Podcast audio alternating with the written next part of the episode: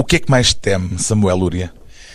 Eu acho que temo uma vida subjugada pelo temor ou por medos supérfluos. Acho que esse é capaz de ser o meu maior receio.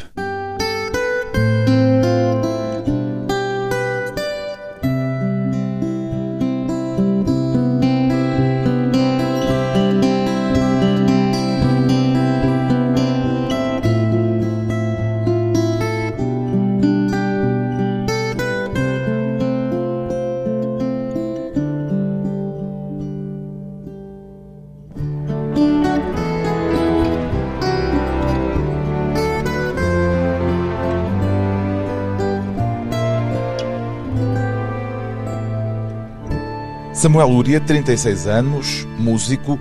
Fazer música é para si fácil ou difícil, Samuel Lúria? No primeiro disco tinha um, uma espécie de chavão que, que, Justamente, aliás, era por isso que eu queria começar a conversa por aqui. Aquele que dizia se isto fosse fácil eu não o fazia, se fosse difícil eu nem lhe tocava. Exatamente. Eu às vezes uh, governo pela uma aparência de dificuldade em coisas que me são algo naturais. E a música muitas vezes é, é esse tipo de correspondência que eu tenho quando estou a escrever canções. E... Isso não é batota? É batota, mas por que não? Por que não? Por que não jogar com Não essa... há árbitros também. Verdade, por que não jogar com esse. Como é, como é que se diz o contrário de um handicap? Eu, eu, eu acho que é isso que eu sinto com vantagem. Uma vantagem. Pronto, eu andava aqui a tentar dificultar. e com o passar do tempo tem-se lhe tornado mais fácil ou mais difícil escrever canções? Tem-se tornado um bocado mais difícil. Eu não sei porque se está mais exigente? Sim, também, também. Também porque há mais gente não digo que estará a depender de mim, mas pelo menos que, que, que tenha algum tipo de expectativas. Eu sou muito livre com a minha exposição na música. A maneira como eu me exponho na música não tem qualquer tipo de complexos, mas sou um bocado mais reservado, ou pelo menos mais cuidadoso, quando sei que há pessoas que apostaram de alguma maneira nas coisas que eu vou fazer ou nas coisas que eu vou dizer, e como se tem agregado mais gente à minha volta no, no, no âmbito da minha vida musical, isso também me torna mais preocupado em tentar corresponder a algum tipo de. Não sei, não ia, não ia dizer expectativas, porque eu também não me giro, não fico uh, amedrontado com elas, mas pelo menos tento corresponder um bocado mais àquilo que as pessoas estão à espera, ou até ao contrário, muitas vezes surpreendê-las, mas ter o outro em consideração, que era uma coisa que eu tinha menos quando escrevia canções mais jovem. Mas a presença de outros condiciona de alguma forma? Condiciona-me positivamente, porque e, muitas das canções que eu escrevo também têm que ver com isso a procura de eu não me isolar demasiado e de não querer ser uma pessoa que cresce e que se governa e que tem como objetivo os seus próprios limites, os seus próprios objetivos. Abrir sempre a porta para que os outros comentem, que destruam e que reconstruam, eh, sempre com o meu cunho, mas com os outros em vista. Pois bem, Samuel Lúria tem um novo disco, vai apresentá-lo ao vivo na próxima sexta-feira, dia 29, no Teatro de São Luís, em Lisboa, e na semana seguinte, a 5 de maio, na Casa da Música, no Porto. O disco novo chama-se Carga de Ombro. O que é que lhe sugere esta metáfora futebolística, Samuel Lúria? Exatamente. Metáfora... Carga de ombro é legal. É legal, é legal. A carga de ombro é legal, mas é, é, é um dos, uma das legalidades futebolísticas que eu mais aprecio, porque às vezes as cargas de ombro são muito violentas. Mas a carga de ombro, o objetivo da carga de ombro é, normalmente, afastar o adversário. Afastar o adversário. Neste caso, na, na canção, é, é, o, é, o contrário. É aproximar o adversário. É ver o contacto. Às vezes um choque violento, um choque que é difícil de absorver, mas que pelo menos naquele instante, que é um instante que eu depois determino que quero como eterno, hajam dois ombros encostados. Põe o meu ombro junto ao teu. Exatamente. É essa carga que, que fica, não é, não é uma carga que uh, machuca e que atira para para chuta o outro para o outro lado. Ou seja, continua a cultivar paradoxos. Exatamente, mas não é mérito meu, acho que o próprio, a própria expressão dá-se a isso. O que é que vê de tão atrativo do paradoxo? Samuel Luria tem já uma boa coleção deles nas canções que tem vindo a escrever essa tensão da contrariedade nos paradoxos, essa, essa, essas ideias que não cabem em si próprias e que se revoltam em si próprias, ajudam a que o próprio significado que eu dou às coisas não seja estanque. E o que eu determino agora numa entrevista, que quer dizer essa carga de ombro, se calhar daqui a uns, uns tempos vou ter uma interpretação um bocadinho diferente. E a própria tensão, essa própria tensão ajuda a que, mesmo uma balada, não seja uma canção propriamente pacífica. Outro paradoxo, provavelmente. Ou seja, é uma balada que tem, digamos, alguma, lá está, tensão dentro dela e que não adormece. Sim, eu gosto, eu gosto desse confronto, uh, que, mais açucarado ou não em termos musicais, eu até normalmente faço, faço esse jogo. Quanto mais for uh, açucarada a música, mais ácida ou mais venenosa ou mais difícil de entender é a mensagem que está na canção. E o contrário também acontece por acidez na música, para contrariar o mel das palavras? Sim, acontece também, exatamente, isso, isso também acontece. É uma, é uma ferramenta, não a inventei, mas que me tem servido, às vezes, para finalizar, ou a melodia ou a própria letra, jogar um bocado com essa circunstância das coisas estarem a viver dependentes uma da outra e poderem ou ser harmoniosas ou ser completamente desarmoniosas no âmbito da música que também eh, se quer harmoniosa ou, ou, seu contrário, ou seu oposto. Em termos estritamente musicais, encara este disco como um disco de continuidade ou, de alguma forma, como uma ruptura no percurso? Todos os discos que eu faço têm um bocadinho disso, mas... Tanto... Isso, ambos? De, de, ambos, de ambos, exatamente. Tem um bocadinho de, dessas, dessas duas facetas. Mas normalmente são coisas que eu não tenho, não tenho bem a certeza, e se calhar só daqui a uns anos é que alguém poderá debruçar-se sobre a minha obra e, e tentar uh, decifrar. Normalmente olha para os teus discos anteriores com outros olhos, com olhos diferentes daqueles com que os via no momento em que estava a publicá-los? Sim, absolutamente embora eu não me sinta uma pessoa radicalmente diferente, há coisas que obviamente vão, vão sendo alteradas em mim e, e, que eu olho para os discos, esses discos antigos, como feitos por uma pessoa que eu não sou agora, que era naquela altura, por muito ou pouco parecida que ela fosse comigo, até por uma questão muito prática de não querer repetir algumas fórmulas, uh, outras sim, outras eu acho que têm que ser, uh, lá está, a equipa que, que, ganha não se mexe, outras que eu sinto que estava vitorioso, então não quero mexer. Mas outras em que fórmulas é que não mexe? Uma das coisas, por exemplo, em que eu eh, não diria no grosso do disco, mas, se calhar no, no grosso, mas grande parte dos, dos, meus discos, grande parte das canções dos meus discos tem um tipo de escrita, por exemplo, que hum, é moderadamente encriptada. Tudo o que lá está é completamente pesado, é pensado, eu não, não, não desperdiço palavras, mas gosto que elas não sejam completamente fáceis de entender para que as pessoas não, não, não fiquem estanques, não fiquem presas a um significado que eu quisesse atribuir a essas canções. Ou seja, Até porque poderiam, ouvindo duas vezes e percebendo tudo, aborrecer-se. Exatamente, exatamente, é isso. Por acaso, curioso, no meu, no meu último disco, o grande medo. O grande medo do pequeno mundo. Isso. Eu pedi, pedi ao, ao Pedro Mexia, que eu creio que tu também conheces. Vagamente. Sim. Uh, pedi para ele fazer um texto de apresentação. E foi engraçado porque o Pedro fez ali um trabalho de. Uh, ele, ele não só decifrou, ele, ele fez quase uma exegese muitas das coisas que eu escrevi e até fez, foi buscar uh, fórmulas clássicas para explicar as coisas que eu estava a escrever. Isso para mim foi muito engraçado, até porque não é, não é habitual alguém chegar lá com tanta facilidade. Porque eu procuro exatamente apanhar as pessoas um bocado mais despercebidas, até para elas não ficarem eh, reféns daquilo que eu próprio estou refém. E quando os, os discos são eh, inteligíveis ao, seu, ao máximo, acabam por ser um, um reflexo apenas do, de quem escreveu as coisas. E eu dando alguma complicação à, eh, à ordem, à sequência do que eu escrevo, muitas vezes há quem entenda coisas radicalmente diferentes, mas que são suas e que eu reconheço como válidas. Tão válidas como outras que sejam lidas naquelas palavras. Exatamente, eu acho que grande parte do percurso, não, não, não me quero estar a armar em, em ao pingarelho, mas grande parte daquilo que define muita da, da sobretudo nas artes plásticas, mas as artes plásticas contemporâneas, é que interessa muitas vezes mais reconhecer que houve expressão do que propriamente entender ou decifrar essa expressão. E eu tenho tido boa vontade de quem me ouve de reconhecer que de facto existe sinceridade, existe expressividade, mesmo não percebendo exatamente onde é que eu quero chegar. Isso ajuda a que os meus discos possam ser não só o meu espelho, mas também o espelho de quem está a ouvir e quem se projeta nas minhas palavras. Já na, na, altura então de ouvirmos, antes de um breve intervalo, a canção que dá título a este novo disco de Samuel Uria, Carga de Ombro, e pegando nos primeiros dois versos, sente-se mais frequentemente parvo ou cortês, Samuel Luria? Pois, a, a minha dúvida é, é, tentar perceber se os meus traços de cortesia são por parvoíce ou são por virtude. Já não sei, já não sei, como diz a canção.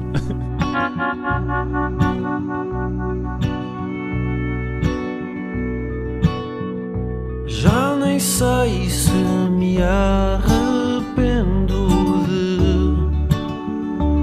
ser tão parvo, tão cortês. O passado tem remendo só. Se o devia tomar a vez.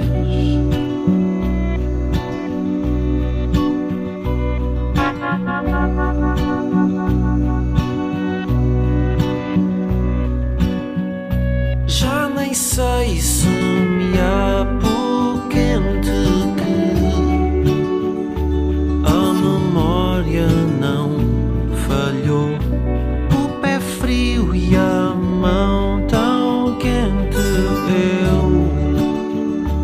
quero ser quem se.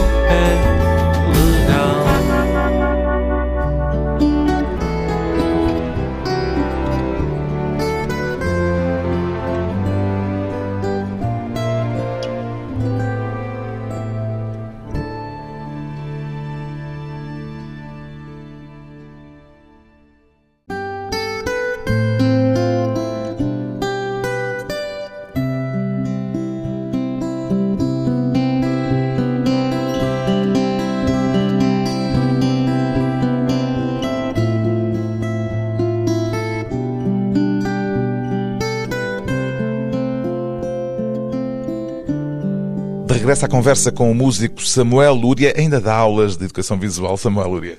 Não, eu creio que a última vez que nós conversámos. Há seis Há anos. seis anos, nessa altura ainda dava, sim. Foi, deve ter sido o meu último ano.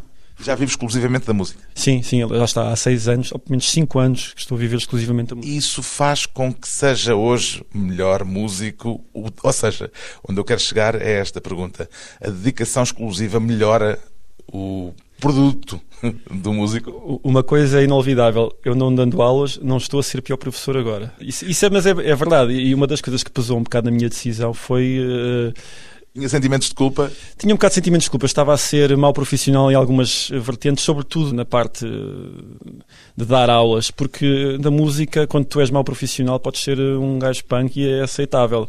Até ali uma, uma estética de quem não se leva demasiado a sério. Mas eu estava a tirar demasiado tempo para a música que me fazia falta nas aulas e sentia que não estava eh, lá está, a dar tudo. E então, até por uma questão de, de essência. E a relação com as artes visuais, em que ponto é que está? Muito utilitária. Eu volto a desenhar quando tenho que fazer capas de discos e cartazes e capas dos singles digitais, essas coisas, porque fora isso não. É só música. Pois, é só música. Já não, já não tenho aquela coisa de chegar a casa e porque é que agora não vou ali desenhar um bocadinho ou vou ler um bocadinho sobre, este pintor ou sobre aquele outro pintor ou sobre ou ver um documentário isso, isso, ainda, isso ainda vou vendo porque dá menos trabalho mas, mas eu sinto que já perdi um bocado esse comboio então, Perdeu a mão?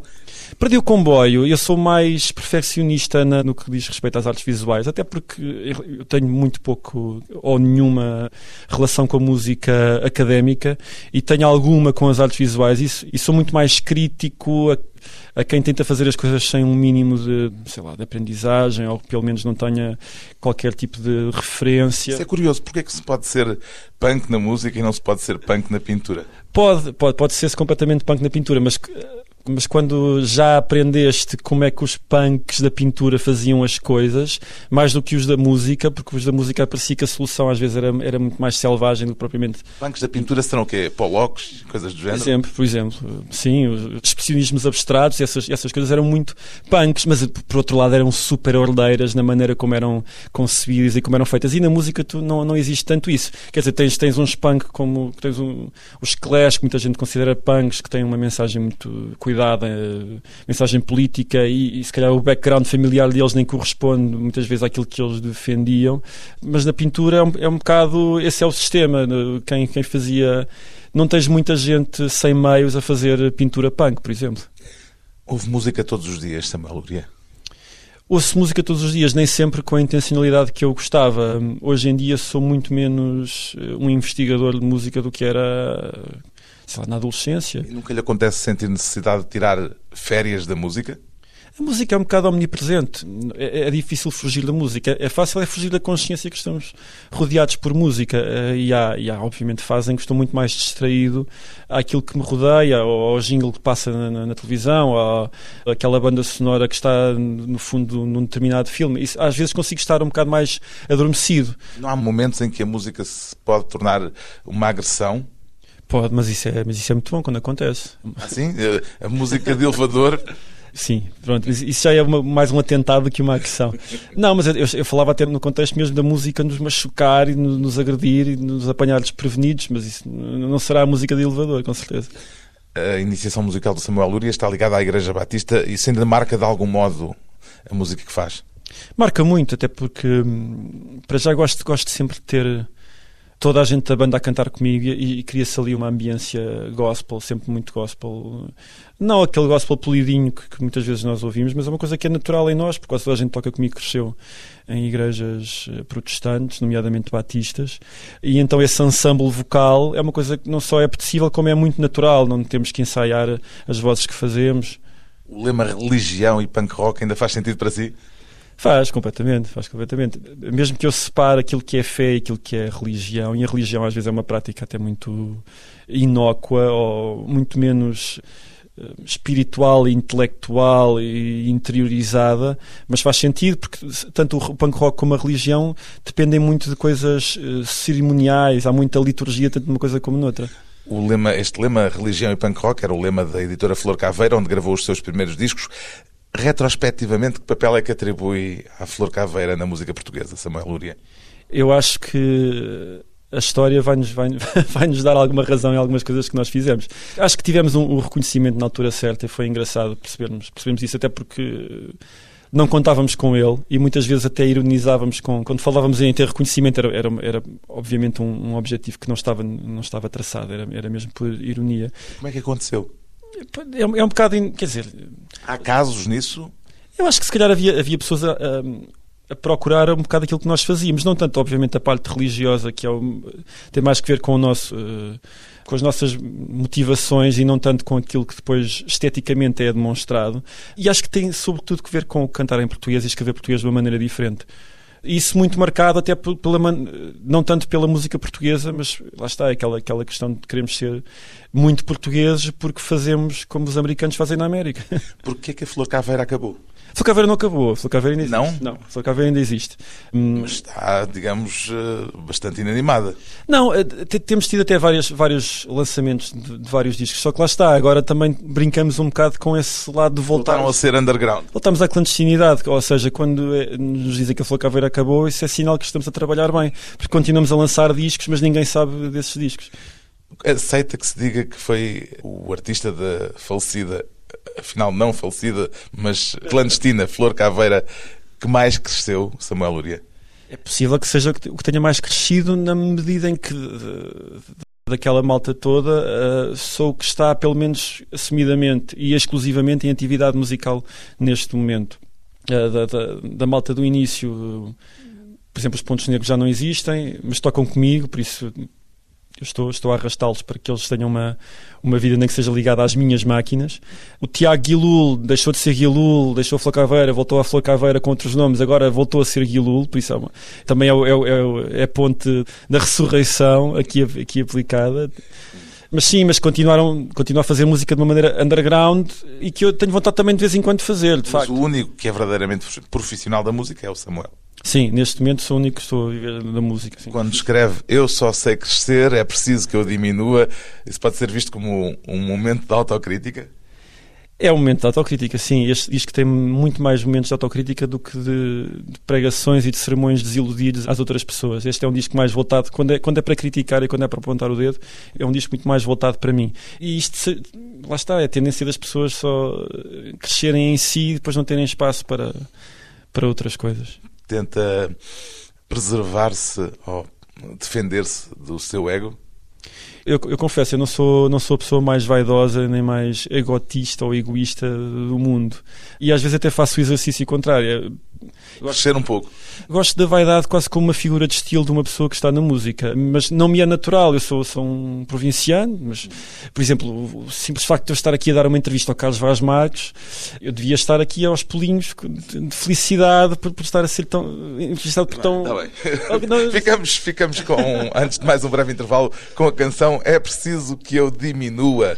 Mais uma do novo disco de Samuel Luria. Já não caibo numa casa onde o espaço é todo meu. Não são obras que me salvam, eu só sei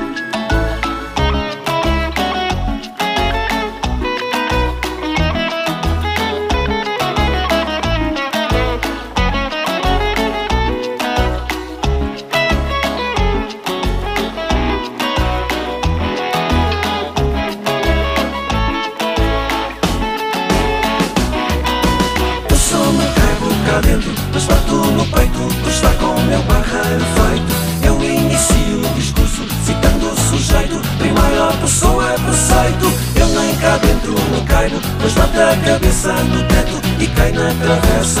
Eu já calei o discurso e a língua tropeça, mas o gigantismo amordaça. Eu já invento virtude, no pico não peco, lá embaixo ficava marré. Eu estou tão ensimismado, atira ao boneco, gigante barrado no beco. Eu já não sei inventar-me, é só mais do mesmo fermento em massa de autismo. Eu nem de mim já me pasmo, amar e marasmo, a ir e voltar a aforismo.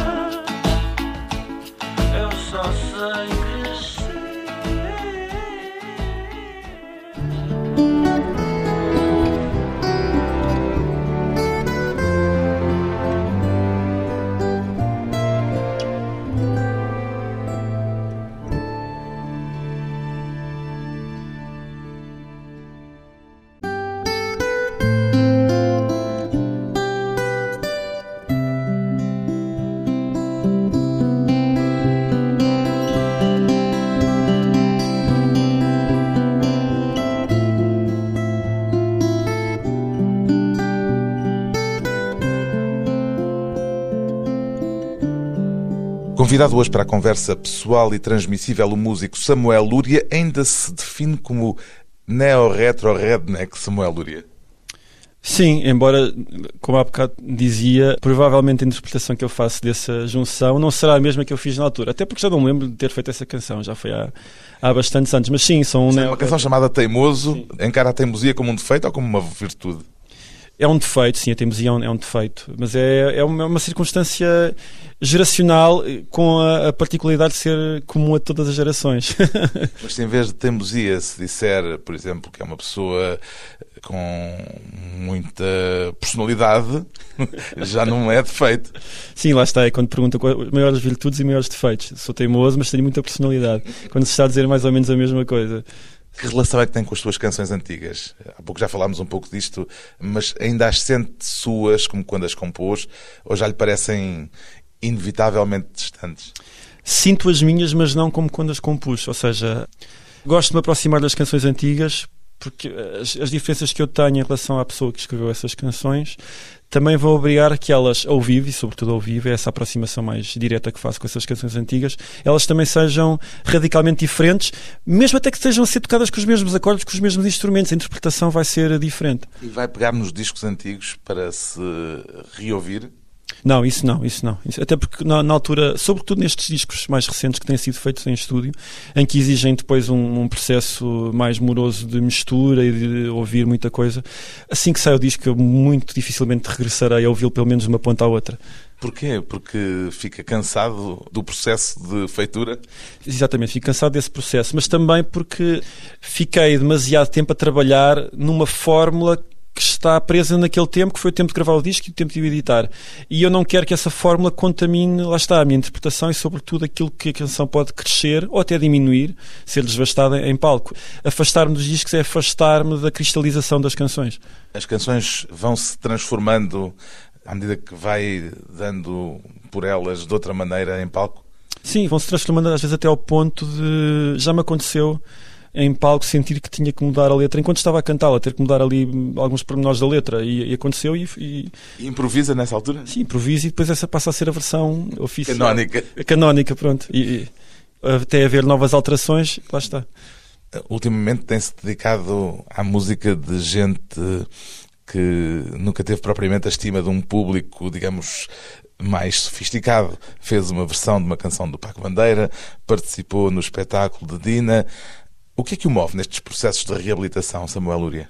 Para já move-me um bocado algum desdém por quem se beira dessas figuras que fazem parte da história da música portuguesa com um aspecto às vezes muito muito odierno de, sei lá, por processos kits ou por a música ligeira ter piada e não haver um respeito Ou por seja, por um certo paternalismo que pode muito- às vezes estar eh, implícito nessa reabilitação. Há muita condescendência que nem sequer é calculada com figuras que, que, as pessoas nem se apercebem que fazem parte, se calhar, da gênese de muitas das coisas que hoje em dia existem e que têm uma validade artística, estética e às vezes até intelectual muito mais premente e as pessoas não percebem que isso não, não, nunca poderia ter acontecido, às vezes até por reação, não só por sucessão, mas não, se não houvesse um passado de música uh, ligeira ou música popular portuguesa ou rock ou pop português que antecedeu e que marcou a maneira das pessoas pensarem e falarem porque era mesmo omnipresente. Algumas canções pop eram omnipresentes nas rádios, nas televisões, etc. Mas o Samuel Lúria vai ouvir eh,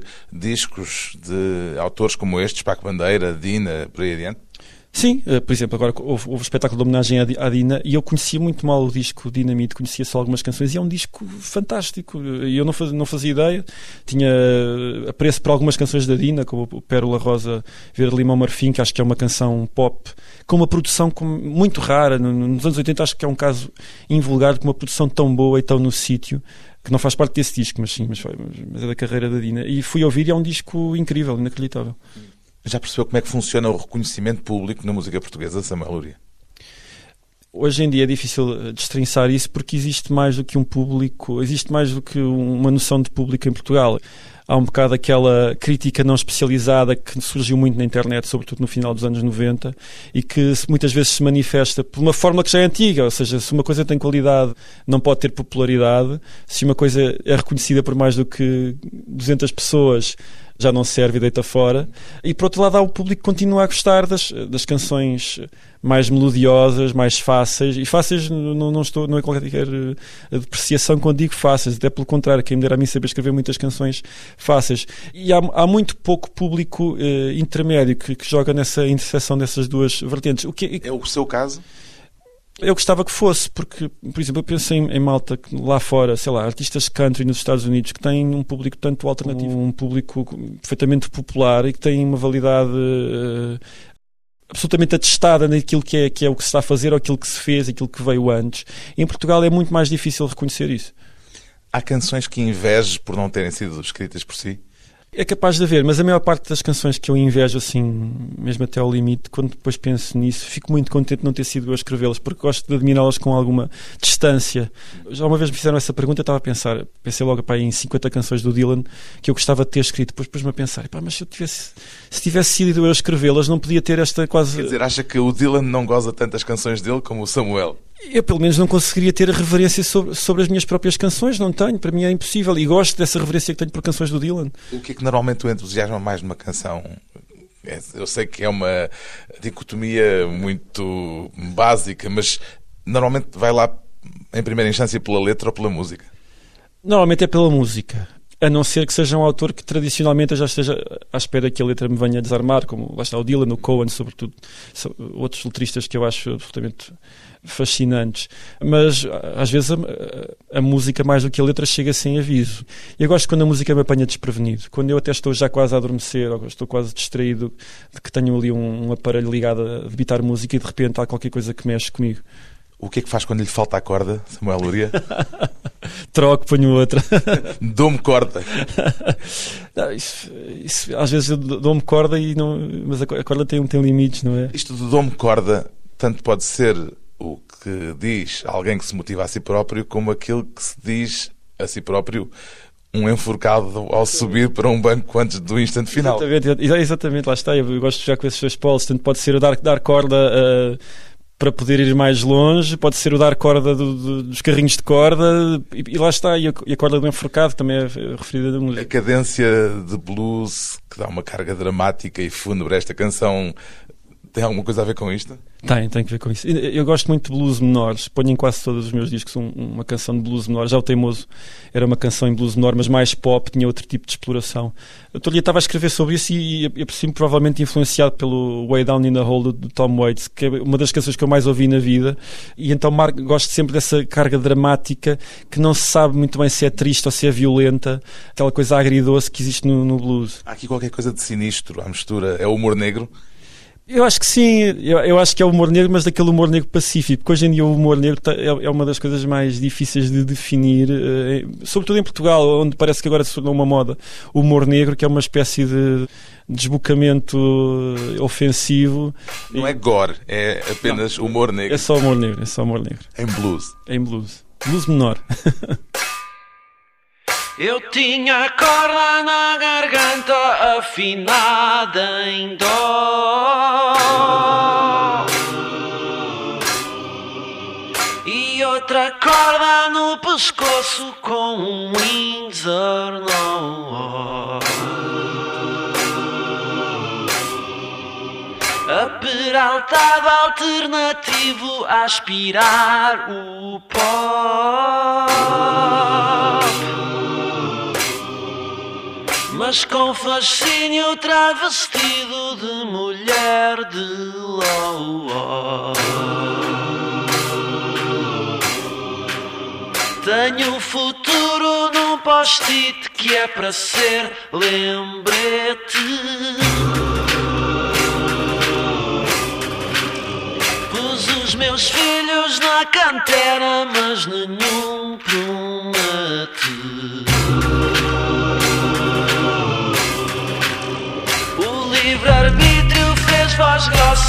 Saiu falsete. Mantive a fé e o bom combate na carreira